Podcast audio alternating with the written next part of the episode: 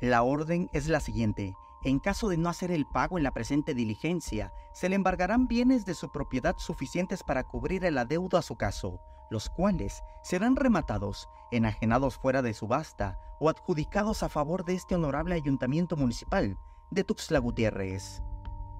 Esta es solo una de cientos de resoluciones que se distribuyen en la capital de Chiapas y que se acompaña de grandes letreros para notificar a las y los ciudadanos que no han podido pagar el impuesto predial. Esta política fiscal emprendida por el ayuntamiento del presidente Carlos Morales Vázquez se aplica un año antes de que termine su administración, la cual ejecuta la Tesorería Municipal por medio de la Coordinación de Política Fiscal. Esta misma acción fue emprendida en la administración de Fernando Castellanos Calimayor, la cual fue duramente cuestionada. El requerimiento de pago o embargo se acompaña de una tabla de liquidación.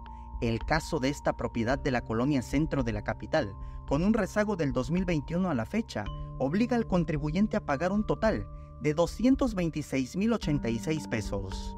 El impuesto por estos años es de 57.830 pesos, pero solo de recargos son 121.119 pesos, por actualizaciones son 27.950, otros 18.565 pesos por multas y 622 pesos por gastos ejes.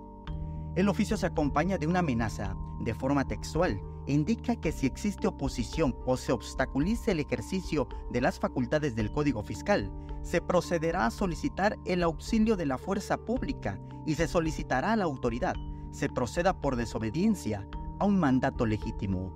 Samuel Revueltas, Alerta Chiapas.